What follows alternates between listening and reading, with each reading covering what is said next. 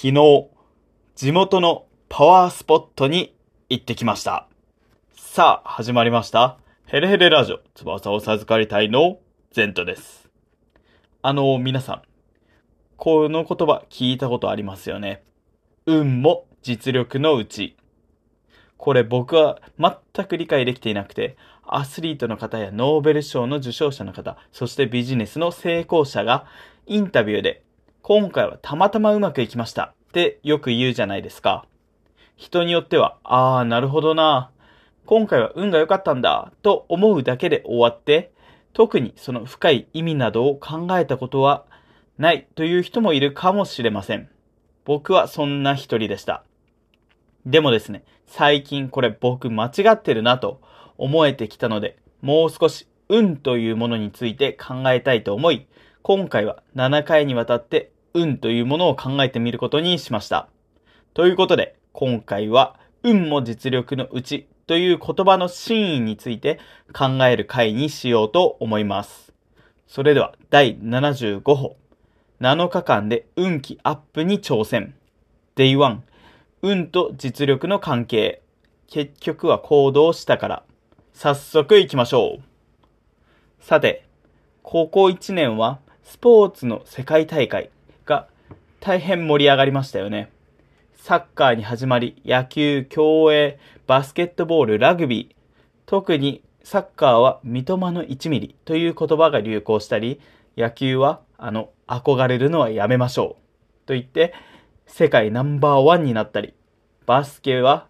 初めて実力でパリオリンピックの出場権をつかみ取ったり、本当に日本が湧いた一年でしたね。そんな中で一流のアスリートがよく言葉にするのが、みんなのおかげでここまで来ることができました。運が良かっただけです。そんな言葉ばっかりだったんですよね。でも、それは本当なんですかね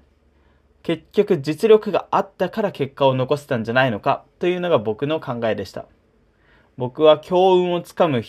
人になるみたいな本を読むことに最近ハマっているんですけども、そんな本を読み進めるうちに、一流のアスリートの方や、いわゆる成功者と呼ばれる人たちが、運が良かっただけ、みんなのおかげというその言葉の真意が分かってきたような気がしました。それは何かというと、一言で言うなら、行動しているからということになるかもしれません。アスリートのインタビューを見ていると、他にも共通して口にしている言葉があります。それが準備という言葉です。僕らはここに来るまで一人一人が準備を万全にしてきまししてきましたし、とか、常日頃から準備だけはしっかりしているので、とか、本日移籍報道があった大谷翔平選手はよくこの言葉を口にしていて、僕の頭の中にはその場面がはっきりと浮かんでくるんですけども、試合のイメージトレーニングだったり、課題を克服するための厳しい練習だったり、もちろん食事や睡眠に至るまで、あらゆる準備をしっかりしてきて、みんながそのようなプロ意識でやっているからこそ、その感謝の気持ちから、この素晴らしい結果はみんなのおかげだという言葉が出てきたり、もうやれることはやった、あとは運任せだという意味で、今回はたまたまうまくいったという言葉が出てくるんだなと思いました。ノーベル賞受賞者のインタビューでも同じことを感じていて、ちょっとしたミスから世紀の大発見があったりするわけなんですけども、これも失敗しても失敗しても諦めず挑戦し続けているからこそ生まれるわけですよね。歴史上の偉人でも日本を動かしてきた豊臣秀吉や徳川家康などの天下人の多くも神社を大切にして参拝を続けてきたそうです。また、経営の神様とも言われ、松下電器産業、現パナソニックの創業者である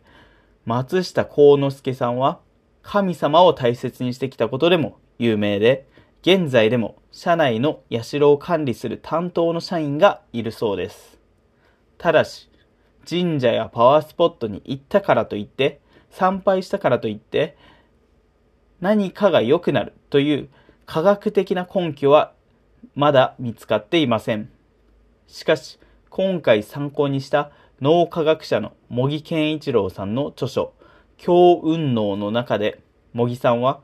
脳科学の立場からこのように言います。神社を参拝したり、パワースポットを訪れることによって自分の内面が変わるということに効果があるそうです。神前に手を合わせ、日常の雑事から離れて心を整える。それによって仕事や日常生活に弾みがつくと言います。また、A という行動を取る人は他の B や C という行動を取ることにも積極的で、つまりどんなに忙しくても神社やパワースポットに積極的に出かける行動力のある人は